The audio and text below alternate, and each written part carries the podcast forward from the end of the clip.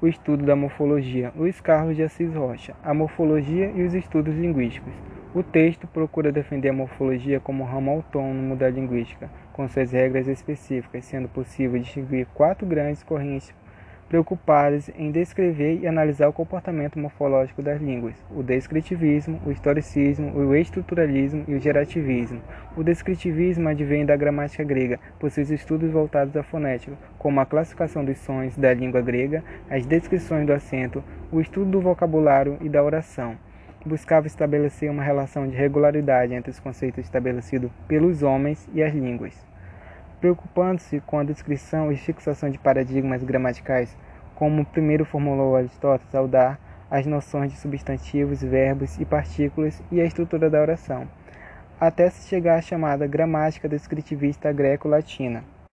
Historicismo, com a descoberta de que as línguas como português, o francês, o espanhol e o italiano, dentre outras, tinham vindo do latim, destacaram-se duas ciências no estudo das línguas, a filologia românica e a filologia germânica. A filologia, por ser um estudo essencialmente histórico, introduziu às pesquisas linguísticas a obrigatoriedade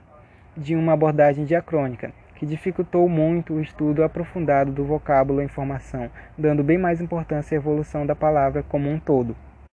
Estruturalismo teve início a partir da obra do linguista suíço Ferdinand Saussure, com o curso de Linguística Geral, onde seu pensamento pode ser resumido em formas linguísticas com valores que se opõem entre si, formando as mais variadas estruturas da língua. O estruturalismo norte-americano, paralelo a essa vertente, com Edward Sapir e Bloomfield, embora tenham,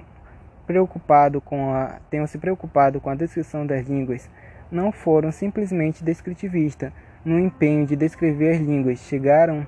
ao conceito de morfema e um estudo sincrônico das línguas. O gerativismo introduziu uma nova concepção aos estudos da linguagem, que na morfologia tradicional a preocupação residia em descrever as línguas, o que consistia em separar os morfemas da língua e classificá-los. Já na perspectiva gerativista, há uma preocupação em explicitar a capacidade ou a competência que um falante nativo tem com relação ao lexo de sua língua, que, segundo Chomsky,